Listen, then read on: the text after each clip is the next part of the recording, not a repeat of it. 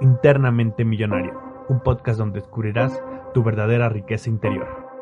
Buenos días, buenas tardes, buenas noches, donde quiera que nos escuches.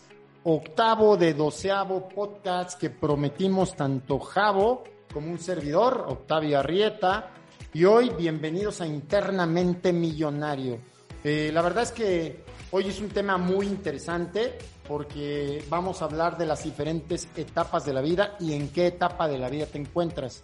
Eh, realmente, como siempre, le queremos dar un tono que nos apoya mucho aquí el buen Javo en el tema emocional y yo a su vez en el tema financiero, aunque debo confesar que, que también me encanta la parte emocional o la parte interna. Entonces, por eso se llama internamente millonario y Javo pues ahí me da un poco de contrapeso y los dos iremos haciendo algunos comentarios muy interesantes. Voy a, tomar una pequeña guía eh, que nos va a servir como orientación, sobre todo por las etapas. Las etapas que vamos a ver básicamente es el tema de la niñez, después vamos a pasar a la juventud, a la adultez y por último a la jubilación. Eh, seguramente si tú nos escuchas estás en cualquiera de esas etapas o conoces a cualquier persona en esas etapas. Así es que sin más, Vamos a darle la bienvenida al buen Javo Ramírez Campos. Es un placer, es un honor y de verdad créeme que cada vez que estoy contigo aprendo más. Así es que mi Javo, pues cultívanos un poquito el espíritu. Mi estimado Octavio, muchas gracias como siempre por la invitación. Para mí es un honor estar aquí contigo platicando, filosofando, este, arreglando el mundo, ¿no? Aquí entre nosotros, está padrísimo.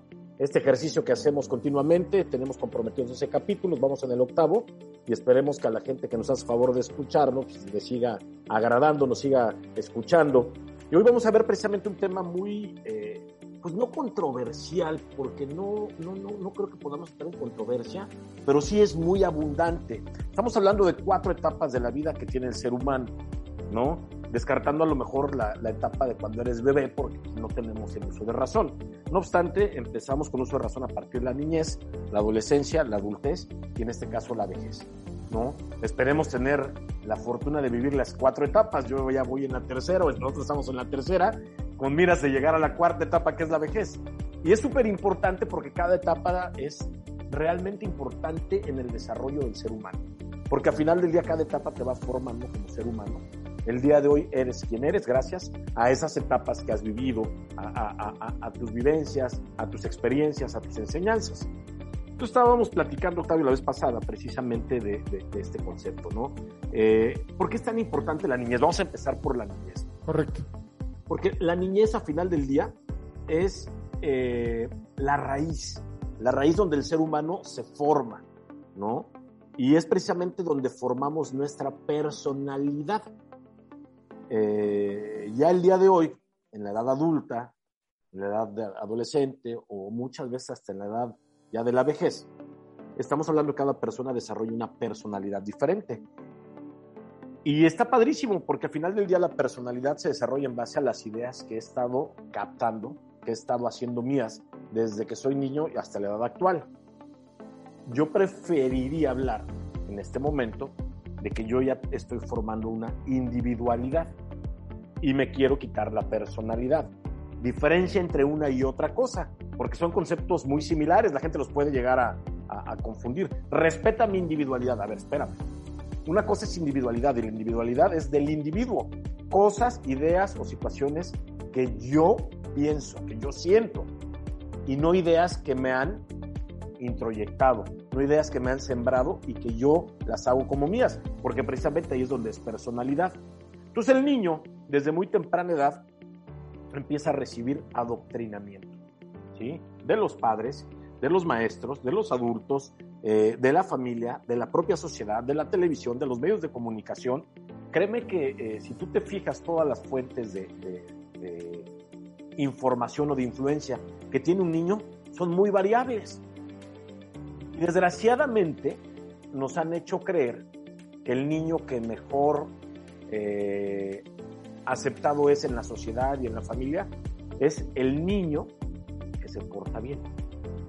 ¿Y quién es el niño que se porta bien? Es aquel niño que no cuestiona, aquel niño que obedece. Todos los papás regularmente, y me acuso culpable, queremos un niño o un hijo obediente. ¿Y qué es un hijo obediente? Aquel que sigue las reglas. ¿Las reglas de quién? Del papá, de la sociedad, las reglas que impone todo su entorno. Y al final del día, a los niños o a los adolescentes, porque bueno, ahorita vamos a llegar a esa parte, pero los niños que, que, que, vemos que no son para nada este, eh, obedientes, que cuestionan, que preguntan, que son inquietos, pues realmente son muy eh, castigados en la sociedad. Tienen mala conducta en la escuela, eh, son vistos como, como gente inadaptada social, los empezamos a hacer a un lado. Yo porque a mí me pasó, ¿eh? En la infancia yo era un cabrón. Y obviamente era desobediente y era desmadroso y, y, siempre era muy, cuestionaba las reglas. Y, realmente, y, en la adolescencia ni se diga, pero en, la infancia, a final de cuentas, empiezas a crecer con algo de culpa, empiezas a crecer con algo de rechazo. ¿Por qué? Porque la sociedad te empieza obviamente a, hacer un lado. Si tú en la escuela no te portas bien, ¿qué pasa? Te reprueban, te castigan, te reportan, te suspenden, hasta te llegan a expulsar. Pues obviamente es muy complicado que una persona, un niño, que trae una personalidad fuerte, que trae una personalidad en la que desde temprana edad empieza a cuestionar. Y eso es algo maravilloso. Es una pena que regularmente terminamos por adoctrinarnos. Y te portas bien o te, o, te corro, te portas bien o te suspendo, te, corre, te portas bien o te reporto. Entonces empezamos con ese condicionamiento y queremos agradarle pues a la gente que nosotros vemos como autoridad, llámese papá, llámese maestros, y ahí se va formando nuestra eh, personalidad. Nuestra personalidad desde muy temprana edad. Y empezamos a aprender muchos conceptos en lo social, en lo espiritual, en lo emocional y obviamente en lo económico, ¿no? Porque desde ahí empezamos nosotros a ver. Yo crecí con unos padres que eran empleados, eh, les iba bien en su momento y obviamente pues yo empecé a creer, empecé a, a aprender que para poder triunfar en la vida tenía que casarme, tenía que tener hijos, tenía que tener un empleo seguro y con buenas prestaciones. Y me voy a la escuela, me voy a estudiar convencido de que si yo termino la escuela puedo conseguir un empleo. Y ahí es cuando el niño empieza a hacerse propias esas ideas y empieza obviamente su camino hacia la adolescencia con esas ideas que no son propias, que son impuestas por alguien más, traen un adoctrinamiento ya por parte de la sociedad, de la gente, del entorno, y al final del día empiezo yo a, defender esas ideas y empiezas a crecer, ¿no? Yo definiría obviamente esa etapa como la más difícil del ser humano. ¿Por qué? Porque el adolescente, el adulto o el, o el viejo se defienden como quiera que sea, pero un niño no. Porque cuando eres niño dependes obviamente de los adultos. Y lo que te dice el adulto lo tienes que aguantar. Decía Osho en su libro, el libro del niño, que no hay una sociedad tan oprimida como los niños. Porque el niño es o te callas o te pellizco o te doy un cinturonazo o te castigo. Y pues, como te lo dice un adulto, no tienes que otra cosa más que aguantar vara, aunque no estés de acuerdo. Dice que el ser humano, el, el, niño, es, es la etapa del ser humano en donde más se sufre. ¿Por qué? Porque a final de cuentas, aunque haya injusticias, tú tienes que aguantar. ¿Cuántas veces no te dieron un chanclazo a lo mejor por algo que no hiciste y pues aguantabas vara?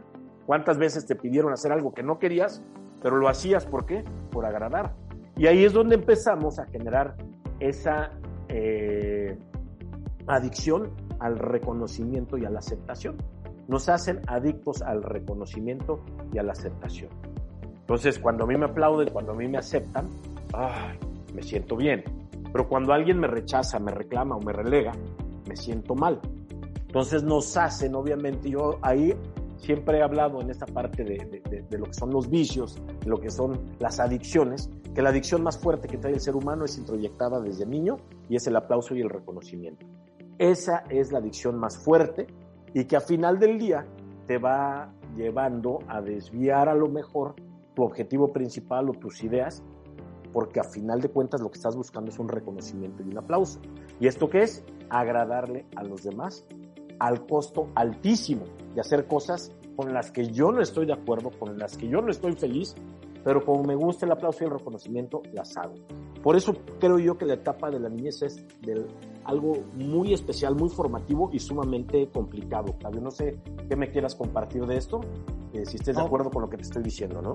Y muy interesante, ¿no, Javo? Yo, yo creo que el tema de la niñez, como lo dices, sí es una etapa, pues una etapa hermosa. A mí me tocó vivir. Claro. La verdad es que muy hermoso mi niñez, era muy parecido a ti, la verdad es que era muy desmadroso, ¿no? Este, la verdad es que creo que era muy diferente antes, ¿no? Había un poquito más de temas eh, fáciles de salir. Eh, hoy, hoy en día se ha, se ha ido cambiando todo esto. Nos invaden las partes de comunicación, ¿no? Mucha información, así es. Mucha información. Y a fin de cuentas es parte, en teoría, del crecimiento, ¿no? Esperemos. Pero creo yo que, creo que al niño lo único que tienes que hacer, bueno, desde mi punto muy particular de lo que tú platicabas, es como formarlo, ¿no? Pero formarlo de algo que ya viene pulido y solamente estás puliendo un diamante, ¿no? Como decías, castigo, ¿no? Yo creo Sí, que la claro. palabra correcta para un niño debe ser consecuencia, ¿no? O sea, el que el niño entienda que es una consecuencia de la acción que, que tomó. Mm, Con eso creo que a lo mejor puedes darle mucho sentido al tema de a un niño decirle esto es una consecuencia, ¿no? Y tratar de que el niño entienda de la mejor forma que no es un castigo, sino que realmente el acto tiene como tal una consecuencia, ¿no, Javo? Sí, claro. O sea, esa es una parte del, del- del crecimiento, inclusive de cualquier ser humano. El, el- el hacerte responsable de tus actos. El que tú sepas que si haces algo va a tener una consecuencia. No un castigo. No un castigo, una consecuencia. Desgraciadamente es que muchas veces tenemos los castigos antes de vivir la consecuencia. Claro, claro. sí. Entonces, eh, yo siempre he dicho que al final del día la- el mayor aprendizaje viene obviamente en el error.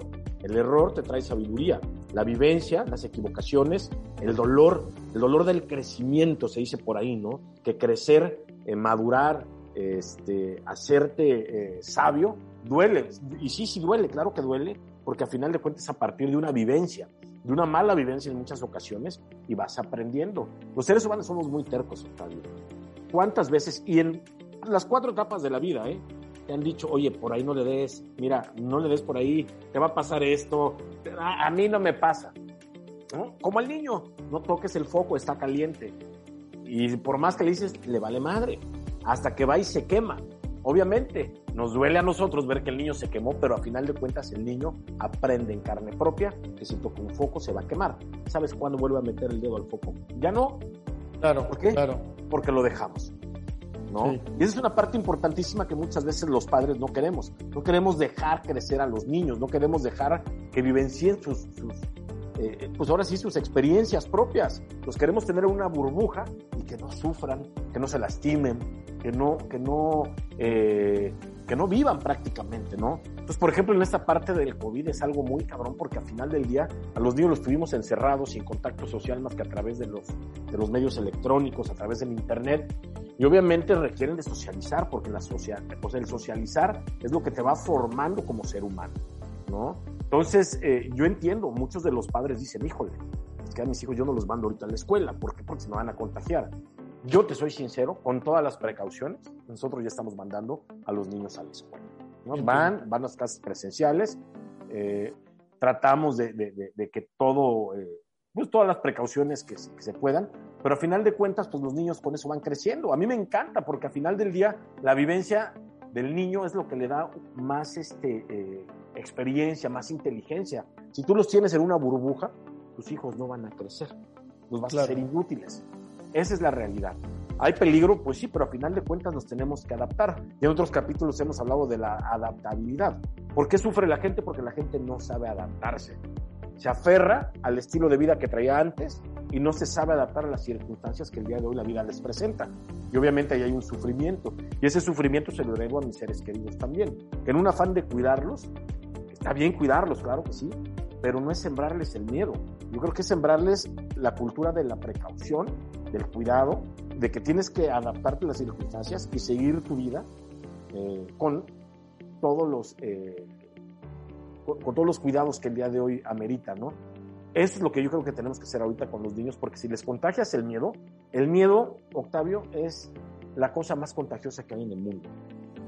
El coronavirus, eh, tú lo viste, la histeria colectiva, un miedo que se contagió a nivel mundial. Yo me acuerdo de los primeros meses, las calles vacías, eh, toda la gente en sus casas. Era algo sumamente preocupante y los niños estaban contagiados de miedo, traían mucho miedo, no querían salir. ¿no? Yo por eso te comentaba hace unos momentos, yo me llevé a mi hijo ahorita de viaje, estamos haciendo un trámite, y obviamente pues, aprovechamos para irnos a pasear. Mi hijo no había viajado, no se había subido un avión desde que empezó la pandemia. A ver, ya 20 su cubreboca, su gel, eh, más limpiando todo lo que puedes, pero tiene que empezar a vivir y te voy a decir algo, mi hijo se la pasó también y yo qué te puedo decir, me la pasé maravilloso, pero al final del día tienes que vivir.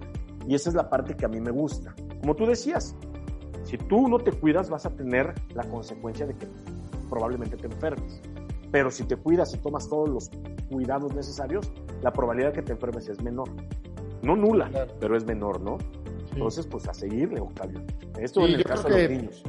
Hablando en un tema que seguramente también me vas a apoyar, Javo, aquí hay muy buenas partes, ¿no? Como la partida del niño, que yo creo que aquí es un buen momento cuando eres niño, de cultivar los buenos hábitos, ya hablando un tema un poquito más enfocado a la parte económica, desde ahí empezarle a cultivar buenos hábitos a los niños.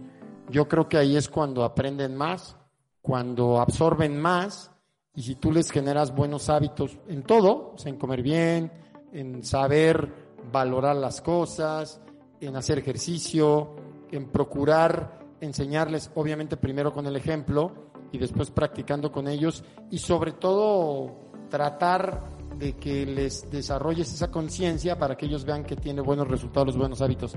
Así es que sí, estaba estudiando que sí es muy bueno cuando eres niño como papá empezar a fomentar el tema de los buenos hábitos, porque a fin de cuentas tienes razón, eres un reflejo, empiezas a ser una autoridad para él, te tiene en un concepto muy importante y de acuerdo a cómo te vas comportando, pues él va siguiendo ciertos patrones, ¿no?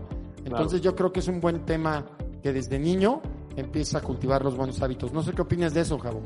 Definitivamente es la única manera de poder trascender en la vida, a través del hábito, ¿no? Este, Mira, yo por ejemplo en el caso de mis hijos, este, les, les enseñé, es algo que a lo mejor no les interesa ni les importa, pero yo ya les enseñé la parte del interés compuesto.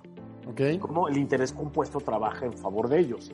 Entonces les dije, oigan, ¿qué les parece si abren una, una cuentecita en donde tengan sus ahorros, yo les completo cierta cantidad y pues que les vayan pagando un interés compuesto. ¿Qué es eso, papá? Se los explico y, se los, y, yo les acompleto siempre y cuando escuchen lo que les tengo que decir. Los senté aquí en la sala, puse un pizarrón que tengo y les empecé a explicar y lo entendieron. Pues ellos solitos de repente me dicen, oye papá, ¿podemos ver cuánto me está pagando el día de hoy?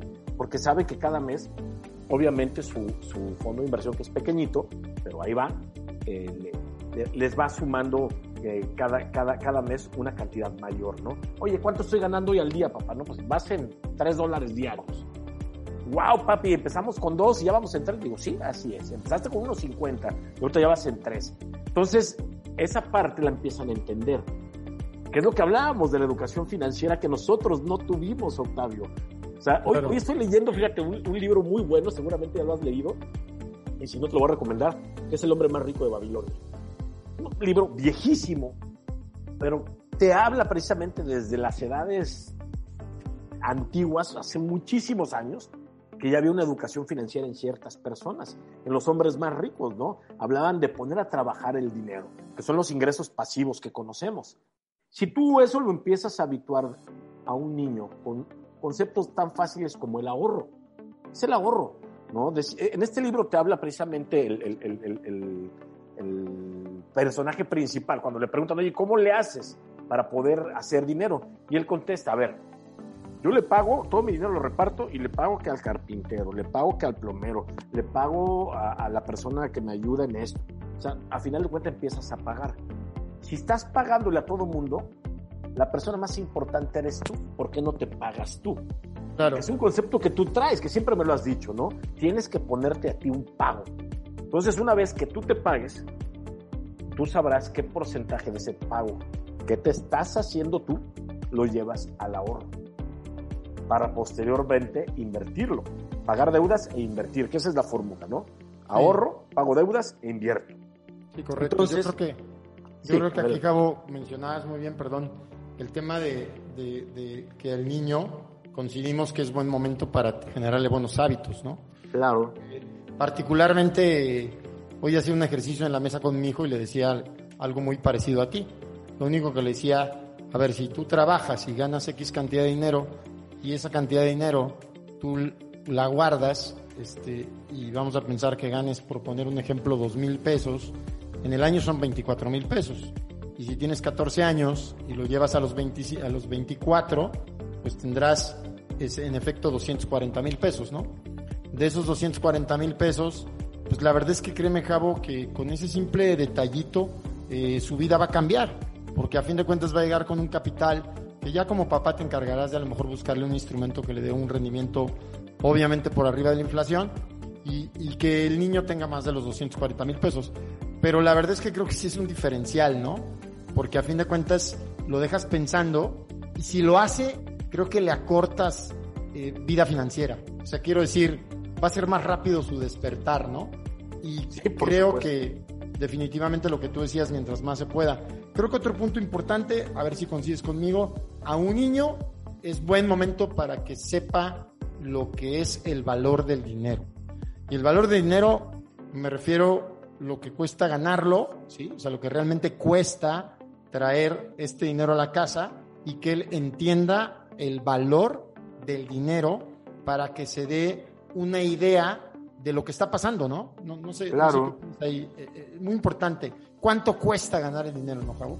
Definitivamente, o sea, y a, final del día, eh, yo lo que hago con mis hijos, cuando, oye, papá, es que quiero, necesito dinero, ok, necesitas hacer algo. O sea, sí hay veces que se los das el domingo, los 50 pesos, lo que quieras, ¿no? Pero de repente me piden para otras cosas. Y digo, bueno, pues, pues trabaja, dame trabajo. Sí, hijo, ponte a hacer esto, papi, pero eso no me gusta. A ver, al final de cuentas, ¿quieres dinero o no quieres dinero? No siempre vas a trabajar en lo que te gusta. Tienes que empezar a lo mejor de algún modo. Y una manera es trabajando. A lo mejor el trabajo no te gusta, pero es lo único que hay. ¿Quieres el dinero? Éntrale a esto. Llévate la basura, por ejemplo, ¿no? Es algo que repudia. Pero al final del día, pues tiene un costo. El dinero todo tiene un costo. Ganar dinero tiene un costo. ¿Cuánto cuesta ganar el dinero? Correcto. Entonces, en ese costo precisamente es lo que tú dices. Híjole, papi, pues ya vi que no es tan fácil. Tengo que hacer algo que me desagrada para que tú me pagues. Así es. Y aparte tiene que ser constante, si es que quieres obviamente juntar, ¿no? Y ahí es como yo creo que eh, eh, los niños empiezan pues, a darse cuenta que ganar dinero pues no es tan fácil, que tiene un costo, que tienes que hacer algo, algo que a lo mejor ni te gusta, que ese es otro tema, que la mayoría, que muchos adultos están en ese tema, a lo mejor no sacando basura, ¿verdad? Pero están en un trabajo que no soportan pero pagan un costo por tener dinero. Y a final de cuentas es lo mismo desde niño. Y ahí te empiezas obviamente a educar, ¿no? Empiezas, como tú dices, a empezar a ver el costo del dinero, el costo de ganarlo.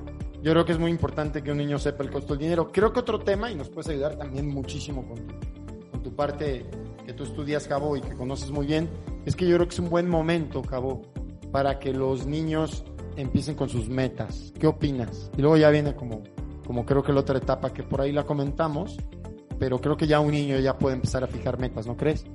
Claro, mira, es, es, complicado muchas veces porque inclusive eh, en el adulto simplemente es muy difícil ¿no? que, que, la gente esté ordenada, donde se fije una meta para poder obviamente eh, llegar a un resultado o algún objetivo.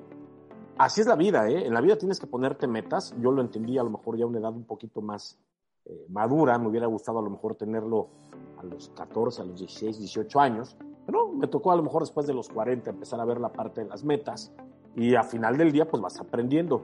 Pero sí, como tú lo dices, oye, a ver papá, este, me quiero comprar el nuevo PlayStation. Ah, bueno, esa es tu meta. Ok, ¿para cuándo te lo quieres comprar? Híjole, pues me gustaría para mi cumpleaños. Ok, ¿cuánto falta para tu cumpleaños? 10 meses. Ok, tienes que juntar, si cuesta esto, entre 10 meses tienes que juntar esto al mes. Oye, papi, ¿cómo le hago? Ah, bueno, pues tienes que trabajar en esto, tienes que hacer esto, tienes que sacar 10, pa, pa, pa, y te va a ir llegando de acá, de acá y de acá. Y obviamente le trazas una meta. Y ese es un hábito que el niño empieza obviamente a, a, a, conocer y empieza a ver que cuando te trazas una meta y la meta eres constante en tus tareas. Está la meta y tienes que poner tareas para llegar a esa meta. Y cuando tú eres constante en el cumplimiento de esas tareas, la meta va a llegar tarde o temprano, definitivamente, ¿no? Y eso es lo que hace precisamente que el niño empiece a ver, ay, güey, ya vi que hay un método para poder conseguir lo que yo quiera. Y así es en la vida, ¿eh?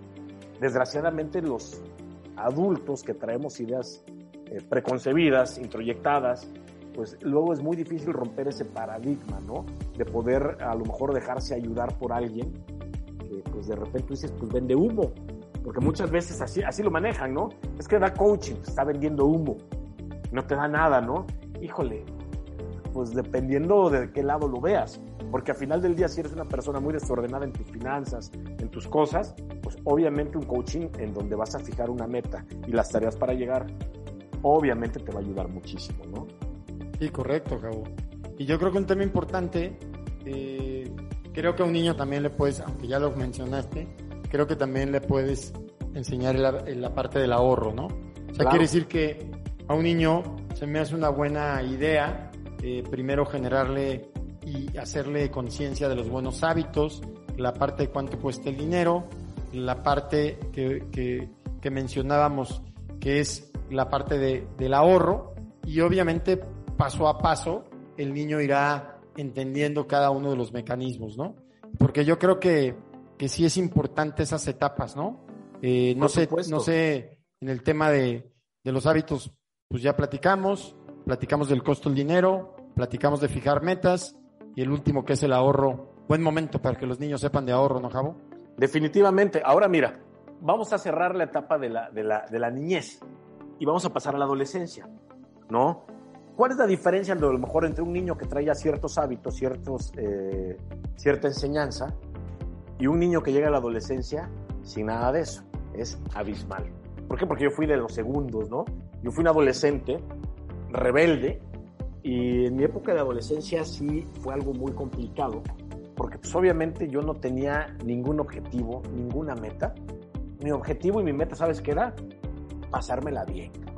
¿No? Entonces, a final de cuentas, dinero que me caía me lo gastaba en fiesta, Octavio, ¿no? Haciendo lo que quisiera, porque yo empecé a trabajar eh, a los 14 años. Ok. Mi primer trabajo fue a los 14 años. Me acuerdo que trabajé en un bazar en Ciudad de México que se llama Pericuapa. ¿no? Ahí vendía lociones, vendía playeras, vendía cassettes. Y me pagaban 15 pesos el día, ¿no? A mis 14 años. Y puta, para mí era fabuloso porque empezaba a ganar dinero. ¿Correcto? Y pues me daba el dinero y cuando me pagaban el domingo me chingaba los 30 pesos que me pagaban de los dos días en dos cassettes. Que los cassettes costaban 15 pesos, me acuerdo. Compraba mis cassettes originales, me acuerdo. Los primeros que compré fueron los dos de Guns N' Roses. Ese fue mi primer, fue lo- mi primera compra con mi salario, ¿no? Pero al final del día, ¿qué hacía? Lo que hemos platicado, gastar, gastar. Después hiciera lo que hiciera, oye papá, te lavo el carro y esto, lo, todo el dinero me lo chutaba en fiesta.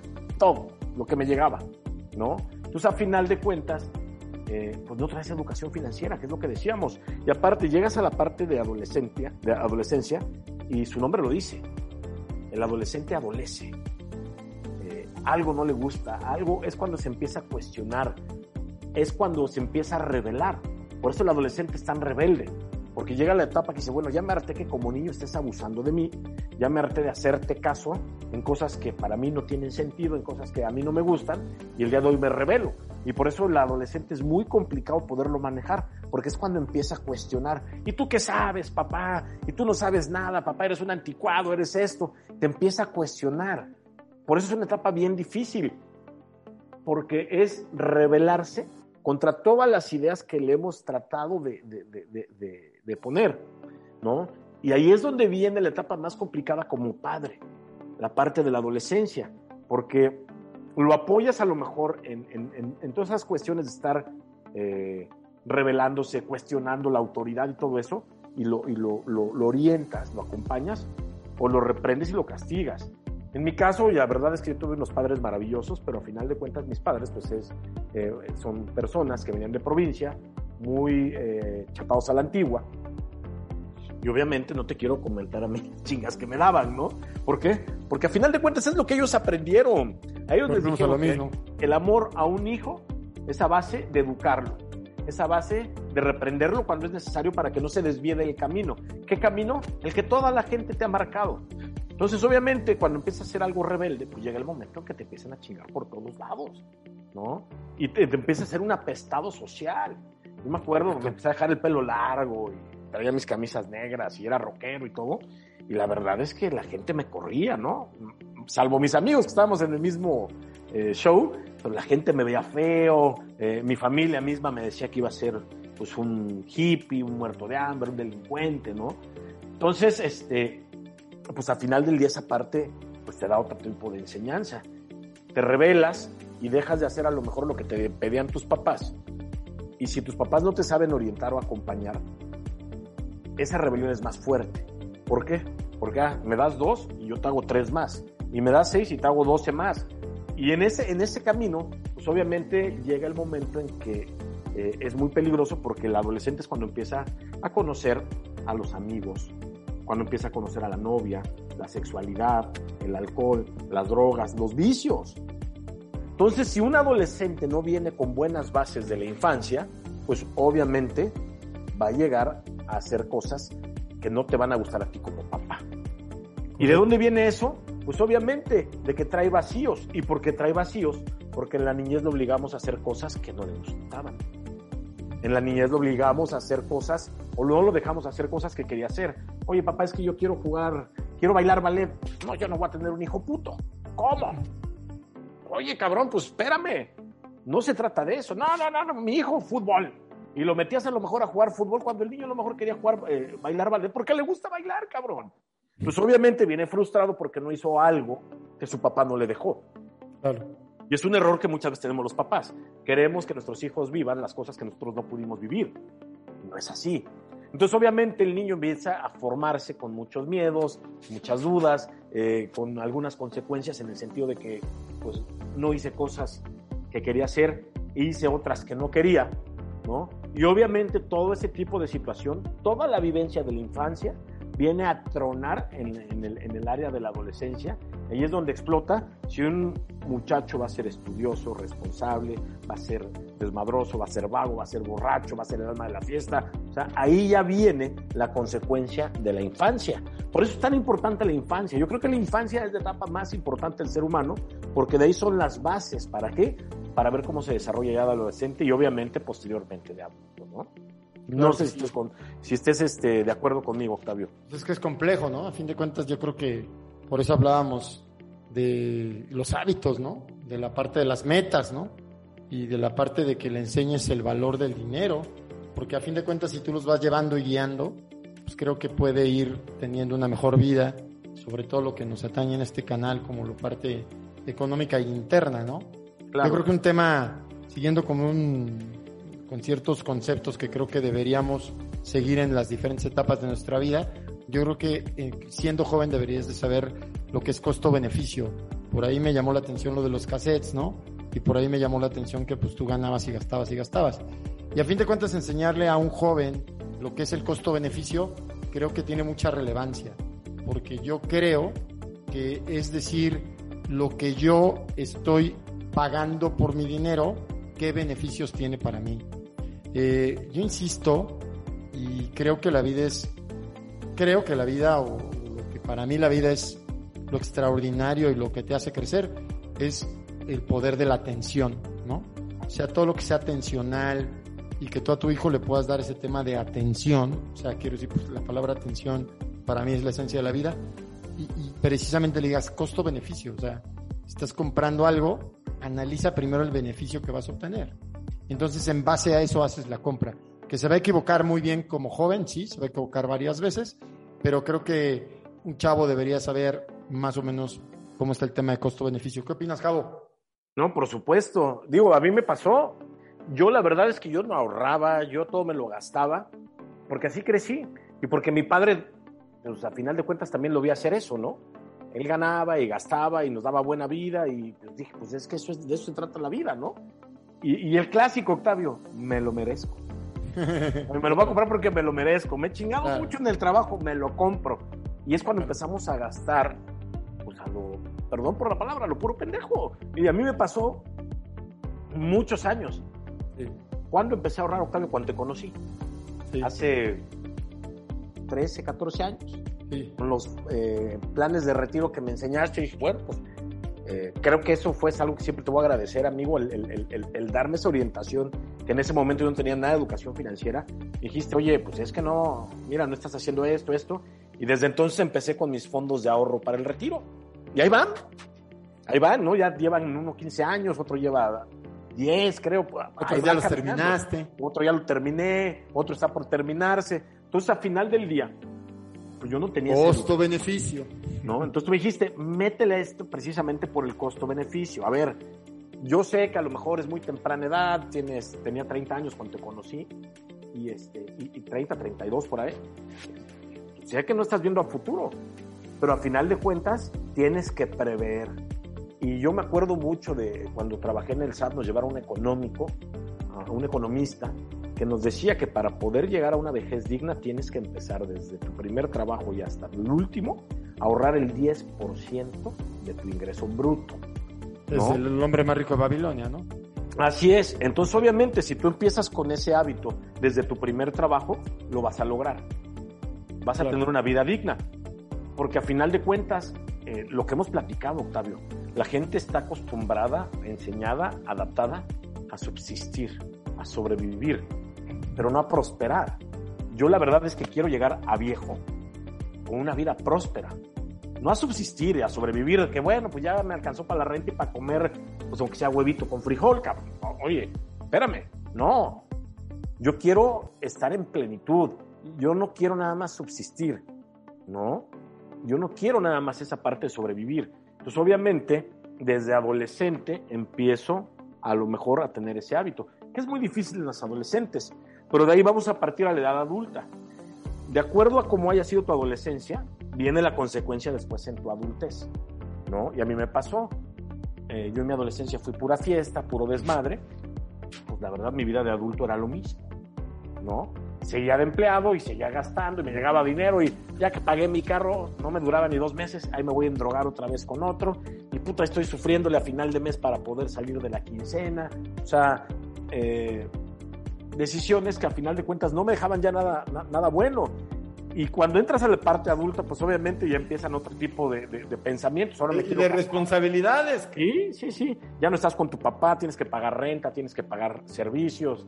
Este, y luego empiezas a que, oye, me quiero casar, eh, quiero tener hijos. Y es cuando viene la parte más eh, dura, eh, hablando económicamente, del ser humano cuando empieza a agarrar ese tipo de, decisiones, ¿no? Ya me caso, ya tengo hijos y la verdad es que un hijo, yo no diría que en algunos casos a lo mejor es una inversión si te regresa algo, pero a final de cuentas es un gasto altísimo. yo lo pago con todo el corazón y con mucho gusto. pero, mismo ahí, ¿no? pero económicamente y fríamente es un costal sin fondo hay conciencia de joven, ¿no? Porque así es este tema, ¿no? Así aquí, es. Aquí yo creo que un, tumo, un primer punto, pues costo-beneficio para los jóvenes, creo que concordamos, ¿no? Saber el costo que tú vas a pagar por los beneficios que vas a obtener. Y yo creo que el segundo punto que un joven debería de aprender, estoy segurísimo y cada vez lo, cada vez lo entiendo más y soy consciente de ello, es presupuestar. Porque presupuestar es la columna vertebral de cualquier economía. Entonces, si desde joven yo sé presupuestar, eh, pues seguramente los temas de, digamos, de balance económico, ya sea superávit o déficit, pues los voy a, los voy a manejar a lo mejor mal de joven en unos, en unos momentos, pero seguramente empezaré a entender los conceptos y le brincaré muy bien. Así es que, ¿qué opinas? ¿Presupuestar desde chavo, desde joven, mi estimado Javo? Definitivamente, yo empecé a presupuestar hace un año, año y medio. ¿Se dan cuenta? Y, obviamente muchas malas decisiones porque empiezas a gastar muchas veces dinero que no tienes, empiezas a gastar en cosas innecesarias y la verdad es que eso se refleja hasta en tus negocios, ¿no? En tus, en tus negocios, en tus finanzas. Pues obviamente si tú eres administrado en tu vida, si tú eres presupuestado en tu vida, lo vas a hacer también en tus negocios y eso te va a llevar a finanzas sanas tanto en tu vida personal como profesional, en tu negocio, ¿no? cosa que te digo, yo no tenía. A mí algo que me encanta obviamente es que el día de hoy la comunicación te lleva a tener una educación que anteriormente no podías acceder, que es la, educación financiera. La educación financiera es básica en el ser humano, pero desgraciadamente no toda la gente se deja, no toda la gente tiene el hábito de leer, porque a final del día tú no puedes trascender si no te cultivas a ti mismo. Yo creo que la primera inversión que tiene que hacer la gente es en sí misma. me tengo que empezar a cultivar, tengo que aprender, tengo que meterle al estudio, a la lectura, al ejercicio, a la vida sana. O sea, como todo, ¿no? Hay, hay, tiempo para todo. Eh, cuando estás joven te puedes desvelar dos, tres días y no tienes una consecuencia en ese momento. O sea, te sientes bien, puedes estar chupando. No, no, no, haces lo que quieres y no te sientes mal. Puta, yo ahorita el día de hoy me agarro una fiesta que me termina a las 3 de la mañana y son 3, 4 días que ando daba la Claro, claro. Sí, hasta ya, eso no tienes aguanto. que... Oye, Javo, hasta eso tienes que saber... A presupuestar. Sí, claro, hasta eso tienes que presupuestar. A Otro ver, punto, tengo creo- tres invitaciones. ¿Cuál, ¿A cuál le entro, no? Para, para Claro. entrarle bien y bonito. Otro punto importante creo que también desde joven tienes que, aprender, para mí es el consumo inteligente, ¿no? Y el consumo inteligente tiene que, que ver con tomar buenas decisiones. Y esas buenas decisiones, tú nos vas a ayudar mucho ahí, Cabo. Pues las buenas decisiones financieras tienen que ver con inteligencia financiera. Y no es más que el equilibrio entre la razón y la emoción. Entonces, ¿qué opinas, mi Cabo? Eh, ¿Sí se tiene que cultivar esa parte de inteligencia financiera? Inteligen- sí, mira, es lo que es educación financiera y lo hemos platicado y inteligencia emocional. Porque al final de cuentas, tú sabes, y y, bueno, en el caso de Paloma, que tiene su agencia de marketing, ella Sí. me dice que las compras se logran por un tema emocional. Claro. Si tú conectas con la gente de manera emocional, logras una compra. Claro. obviamente, si tú estás educado emocionalmente, si tú cultivas la parte de la, de la emoción, tu, tu- tu- tu persona, pues es mucho más difícil que entres en esa etapa de consumo. Cuando empiezas a querer consumir, pues la verdad, de manera irresponsable. Y empiezas Claro. a acabar un hoyo que muchas veces es muy difícil volver a tapar. Pues definitivamente, como lo hemos platicado, la inteligencia emocional viene de la mano con la educación financiera, porque si estás emocionalmente bien, vas a tomar buenas decisiones, Claro. ¿no? Que era lo que decíamos hace rato, me lo merezco, me chingo mucho, voy a comprarme un Audi. Sí, cabrón, y yo conozco gente que a lo mejor no tiene casa siquiera, no trae las tarjetas, las trae a tope, pero trae un pinche Audi de poca madre, un BMW, el carro que tú me digas. Y no tiene que ser ni siquiera un carro grande, ¿no? Uno nuevo, o sea, porque son carísimos los autos, ¿no? Dices, pues bueno, pues aquí está y me doy el gusto y trato de dar una vida o una apariencia que realmente no tengo. Y eso lo empiezas a ver ya en la edad adulta. Y ojo, Octavio, de la adolescencia pasamos a la edad adulta. Y la edad adulta es fundamental porque es la última llamada a misa. En la edad adulta, si tomas malas decisiones financieras, la va a padecer tu, tu viejito. Claro. Y como, no, y deja eso, Javo. Yo creo que si tomas malas decisiones de joven te pueden impactar de adulto y de grande. Como Claro. bien lo decías, el aventarte un volado con un chavo y cosas así, ¿no? O sea, digo, hay que estar más conscientes, ¿no? Lo que decía la conciencia y la atención. Y yo creo que para, siento yo que para no, no hacer muy grande cada etapa, yo creo que ya un joven debería saber ciertos conceptos básicos del dinero y empezaría por la parte de ingreso, después gasto, después ahorro, después inversión y por último crédito, ¿no? Yo creo que ya un chamaco ya debe tener, y digo, la verdad es que puede tener una tarjeta de débito, obviamente se supone que ya va a tener un ingreso, va a tener gastos de acuerdo a lo independiente que sea, por supuesto que debería de ahorrar, conocer lo bueno del ahorro, conocer lo bueno de pasarlo al siguiente canal que es la inversión y manejar muy bien los créditos, ¿no? Porque si, si, si le das una para atrás, que era la inteligencia financiera, eh, y la parte de las decisiones entre la razón y la emoción, el crédito, este, si lo manejas mal de joven, te puede desequilibrar de adulto y como bien lo dijiste, Javo, este, quizás el joven, el niño, pues vas, vas aprendiendo, pero hay momentos en donde ya, pues llega, como dijiste, la última llamada, ¿no? Entonces creo que sí debería de aterrizar esos conceptos, digamos básicos, pero esenciales, tanto en una empresa como en una persona, ¿no? Sí. Totalmente. Y mira, muchos de nuestros escuchas a lo mejor pues es gente de nuestra edad o gente que ya salió de la adolescencia, obviamente. Y si a lo mejor no estás escuchando y dices, puta, pues es que yo no he hecho nada. Espérame. Es momento de hacer. Porque lo, lo decimos, o sea, se vale a lo mejor en la adolescencia, todo la riegas, todo, sí. Pero ya en la edad adulta tienes que pensar, tienes que empezar a pensar diferente. Y si en este momento no has visto por algo hacia tu vejez, estás todavía en un momento indicado. ¿Por qué? Porque a lo mejor te va a costar más trabajo, pero si estás en una edad económicamente activa, tienes la oportunidad de poder buscar un fondo de inversión, un plan de retiro que te ayude para cuando estés viejo. Por ejemplo, Octavio tiene unos planes padrísimos que a mí me encantaron, que son de 5 y 10 años. Los pagas en edad económicamente activa. Tarda 5 o 10 años dependiendo el monto y la cantidad que tú, que tú quieras. Y vas pagándolo en una edad económicamente activa, donde tienes fuerza, tienes ganas, donde estás mejor económicamente, lo terminas de pagar y lo vas a disponer cuando estés viejo. Entonces, tienes que empezar a buscar algo. ¿Por qué? Porque a final de cuentas, cuando llegas ya viejo, muchas veces, a lo mejor yo creo que son excepciones, Octavio, corrígeme si estoy en un error de acuerdo a las estadísticas, pero ya una vez pasando los 60 años, creo yo muy difícil, es muy difícil que lo que no hiciste en el pasado lo puedas empezar a hacer a los 60 años. Sí, ya me voy a jubilar, pero pues la pensión de mi, del seguro social es de 5 mil pesos, no me alcanza, ¿qué voy a hacer? Oye, pues tuviste que haber tomado decisiones desde hace muchos años. Porque yo creo que ya cuando llegas a una edad eh, de vejez, a la tercera edad, pues obviamente ya es para estar más tranquilo, es para tratar de, de disfrutar lo poco mucho que te quede de vida, en condiciones dignas y en condiciones que te permitan hacer lo que muchas veces quisiste hacer y no pudiste porque no tenías tiempo, porque tenías otro tipo de compromisos, ¿no? Entonces, definitivamente, la edad adulta es la base para tomar la decisión cuando yo voy a estar viejo. ¿Por qué? Porque al final del día puede ser que nos haya pasado, como me pasó a mí, que no tuviste a lo mejor una educación indicada en la parte financiera cuando eras adolescente. Bueno, ya de adulto corrige. Y tienes que corregir ya, porque al final del día tu yo del mañana, tu, tu persona grande, tu persona, tu viejito, tu yo viejo, pues va a sufrir las consecuencias de las decisiones que estés tomando el día de hoy o la otra, va a sufrir las consecuencias de las decisiones que no estás tomando, ¿no? Porque al final del día es eso. Oye, a ver, yo con cuánto me quiero retirar y ese tú eres experto en ese tema.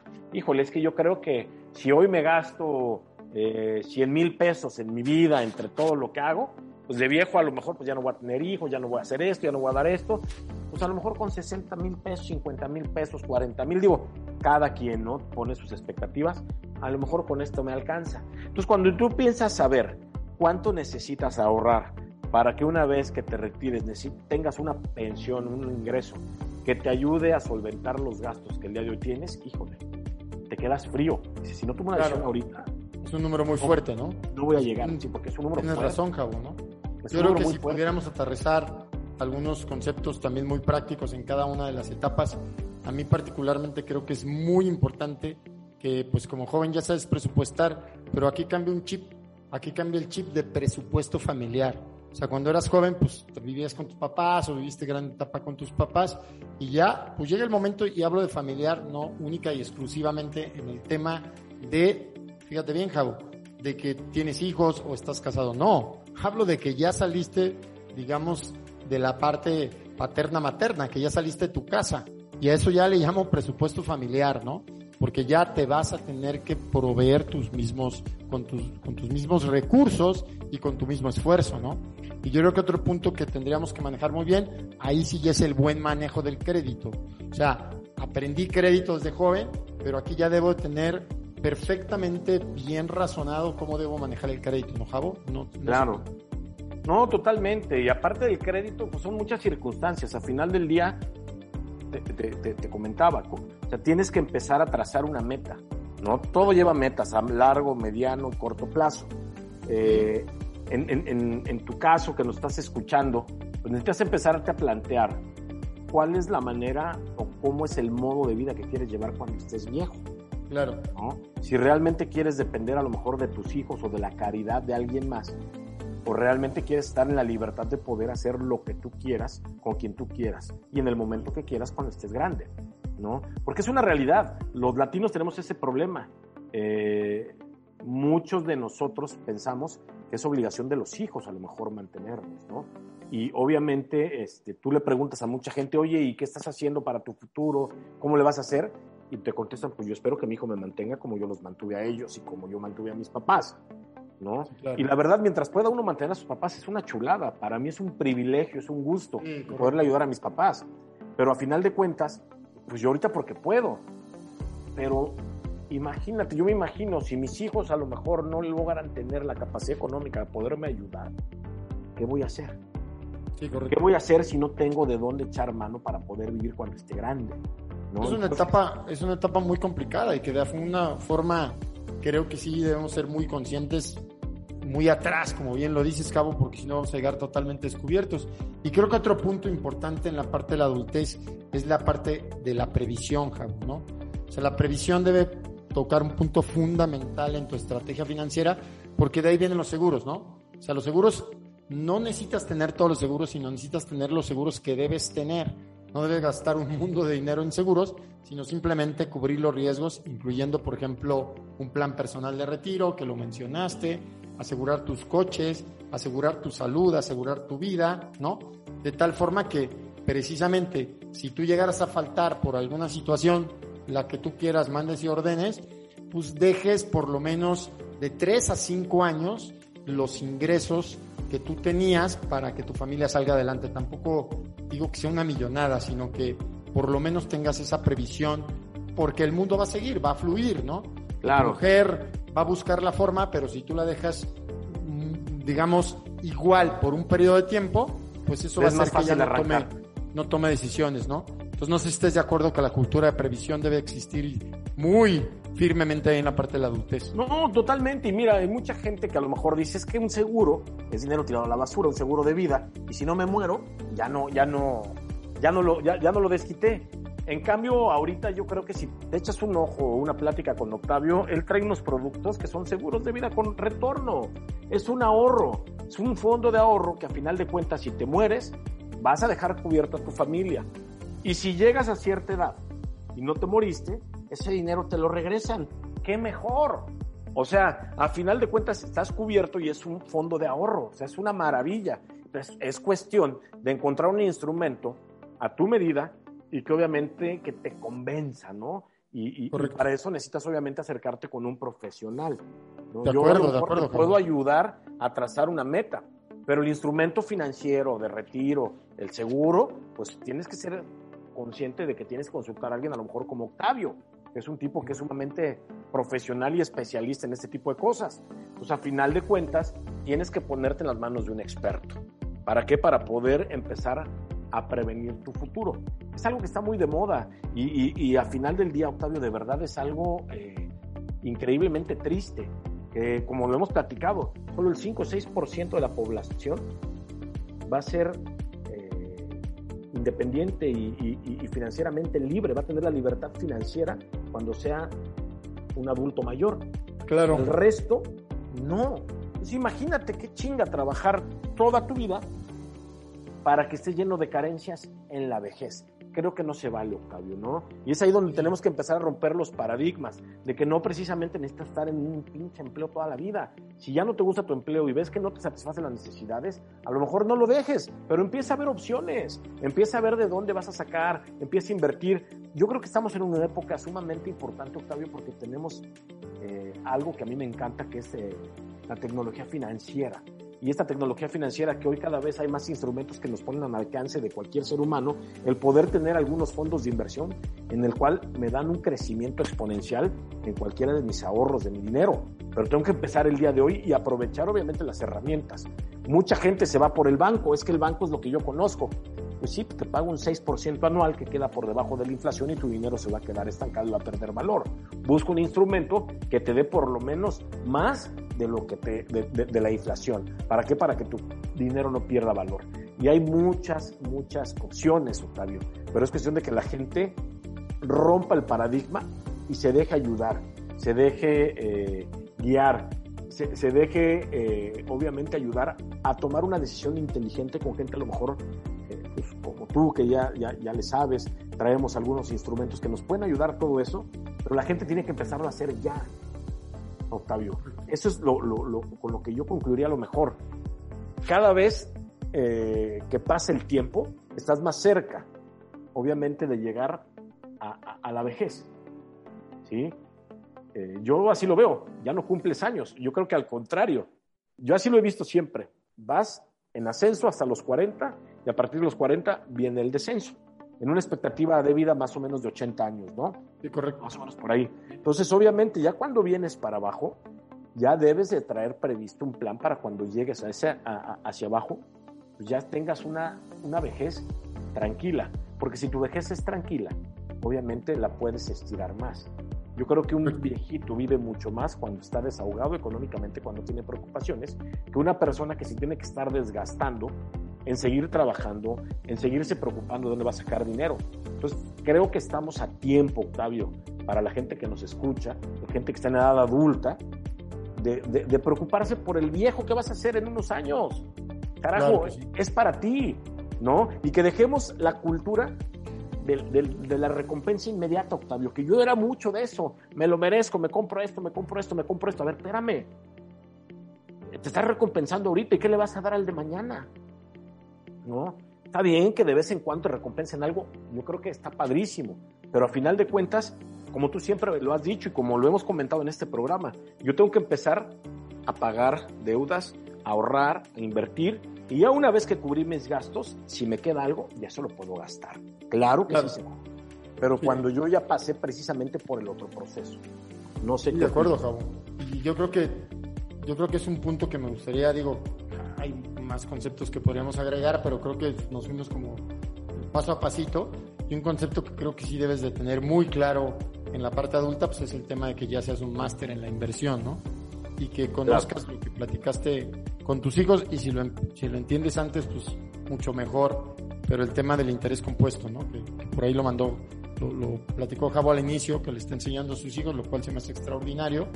Pero el interés compuesto no es más que, si vemos la definición, es un capital inicial que lo vas a poner a invertir, que te va a dar un rendimiento y esos rendimientos los vas a juntar al capital inicial sin tocar los intereses ni el capital, se van a estar potencializando. Eso es básicamente el interés Claro. compuesto y por eso hace una bola de nieve, ¿no?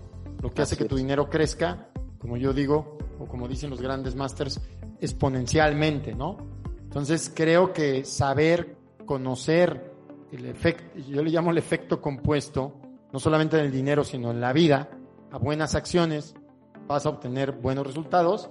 Si tú ejercitas tu cuerpo por lo menos unas cinco veces a la semana y lo haces con hábitos y constancia, pues no puedes tener un mal resultado. Si tú, eh, de acuerdo a tu capacidad económica, como decía Javo, ahorras el 10% y luego lo llevas al siguiente canal que es la inversión durante 10 años y tomas una tasa de interés, vamos a pensar, volviéndote muy bueno del 14, 16, 17, 18%, que las puedes tomar con, buena inteligencia financiera, 16, 12, muy buenas, este, estás doblando la inflación, como dice Javo, eh, realmente vas a encontrar un buen resultado, ¿no?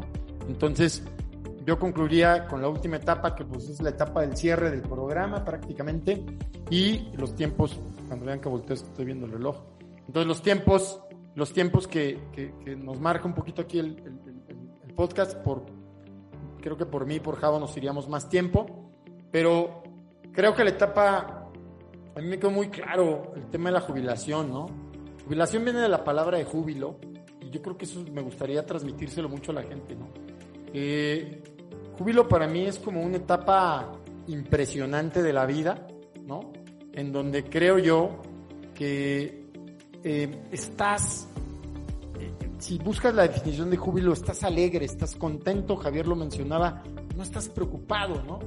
Eh, la verdad cada vez que entiendo más eso, la verdad es que yo no sé, mucha gente dice que deberías de seguir trabajando, está bien si te gusta, claro. pero yo creo que tienes que estar un poquito más cultivando, digo, siempre lo he dicho, y desde niño sería fabuloso tu ser, porque es, es cuando, cuando entras en una etapa en donde ya viviste, donde ya hiciste muchas cosas, cultivas tu ser, tu ser, tu ser, y estás en tu ser, más que en el tener, ¿no?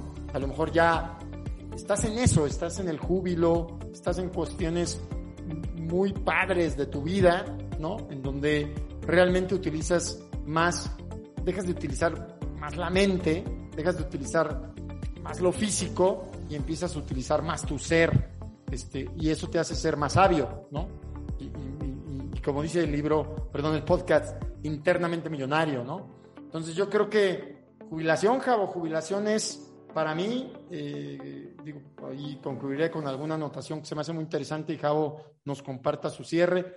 Para mí, el tema es que decisiones pasadas marcan tus decisiones, marcan tu, tu, tu situación actual o tu situación futura, ¿no? Entonces, mientras mejor decidas, en la medida que mejor tomes decisiones, te va a ir mucho, mucho que mejor. Y yo creo que es un tema, un tema muy interesante, ¿no, Javo? Este, no sé si tú quisieras cerrar aquí el pod, bueno, tu cierre de podcast, Javo. Y, y pues bueno, este, adelante, mi Javo. Este, claro que sí, Octavio, muchas gracias. Mira, cerraría con lo siguiente. Mucha gente a lo mejor podrá decir, es que nada más estás hablando de dinero. Eh, definitivamente yo creo que el dinero no es todo en la vida. Ok. Pero eh, estamos en un modelo capitalista a nivel mundial. Okay. Y obviamente necesitas dinero para saciar tus necesidades básicas. Ya no digamos lo demás. Las necesidades okay. básicas de subsistencia se, se sacian con dinero. No hay otra manera, ¿no? Entonces, aunque no nos guste a lo mejor el concepto de dinero porque espiritualmente puede chocar, eh, yo creo que sería muy falso de mi parte eh, el, el, decirte no te preocupes, ¿no? O sea, adáptate, como lo hemos dicho. Sí, yo creo que es adaptarse, ¿no? Y tan, si te sientes espiritual y crees que el dinero no lo es todo, pues más a mi favor para los conceptos que te estoy comentando. ¿sí? Para llegar trata, bien a tu, trata a tu retiro, de vivir, ¿no, Javo? Trata de vivir con menos, si no es tan importante el dinero, está chingón. Trata de vivir con menos el día de hoy y deja una reserva. ¿Para qué? Para que el día de mañana no tengas ningún tipo de preocupación. Y paz mental, ¿no, mi Javo? Sobre todo la paz mental, porque a final de cuentas, te voy a decir una cosa, Octavio. Eh, hay muchas preocupaciones de muchos tipos, ¿no? Salud, este, eh, trabajo, hijos, pareja, sociedad, lo que tú quieras. Claro, claro, claro. Pero, pero yo creo que uno de los problemas que el ser humano eh, más sufre, de lo que más adolece y donde se rompen relaciones, se rompen familias y amistades, es en los problemas económicos. Correcto. ¿No? Y Ya es nos o no. dinero. El tema del dinero es un tema complejo, Javo. Es un tema muy complejo. Así Yo creo es. que hay que saberlo manejar. Eh, pues la verdad, muchas gracias. Eh, muchas gracias, Javo. Muchas gracias por acompañarme. Eh, como siempre, es una compañía padrísima. Muchas gracias por estar en este podcast de Internamente Millonario. Y bueno, mi aportación final para mí, y se las quiero compartir con mucho cariño, es que si yo soy consciente, como decía Javo, que llegar a una vejez o a una parte de jubilación digna, tengo que utilizar algo que al ser humano lo hace. Para mí, cuando yo aprendí eso, me voló la cabeza y creo que es de las mejores cosas que hoy comprendo y lo digo desde un punto de vista muy interno. No es lo mismo deseo que voluntad, ¿sí? Y creo que un ser, y hablo del ser, un ser que tiene voluntad, tiene el 90% de la vida ganada, ¿sí? ¿Por qué el deseo? Les expreso algo que para mí se me hace muy importante. El deseo es momentáneo, ¿sí? Es pasajero, ¿sí? Y va a llegar a truncarse, ¿sí? Pero la voluntad es hacer las cosas que no quieres hacer, aunque no tengas las ganas de hacerlo. Así es que un ser con voluntad en este mundo vale oro, porque la gente voluntariosa siento que va a cambiar el mundo. Entonces, voluntad para llegar a ser grandes y voluntad para saber administrar el dinero y llegar, como dice el podcast, internamente millonario. Muchísimas gracias, Cabo. No sé si quieras aportar algo más. Ya se nos está comiendo el tiempo. Así es que, mi Cabo, no sé si quieras cerrar con algo más. Octavio, nada más despedirme, darte las gracias. Como siempre, la pasamos muy bien en este ratito que estamos platicando. Eh, agradecer a la gente que nos escucha y recordar eh, que me pueden seguir en la página de Instagram, Javo Ramírez-bajo.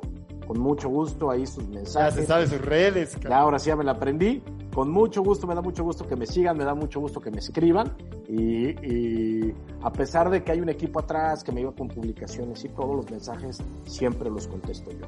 Muchas gracias, Octavio, y nos vemos en un mes para poder hacer el capítulo 9. Correcto, pues y- muchas y como gracias, siempre, sí. aprendo mucho de ti, mi estimado Octavio. Muchísimas gracias. No, hombre, al contrario, es un placer. Pues muchas gracias. Sigan a Javo, sigan a Javo, ahí, sigue, ahí sube contenido. Mis redes sociales, Octavio Arrieta 3, en TikTok, en Instagram, en YouTube y en Facebook. Y obviamente aquí en los podcasts, tenemos dos podcasts. Y, y pues muchas gracias. Sean felices, sean internamente millonarios. Gracias, mi Javo. Gracias, Octavio. Hasta luego.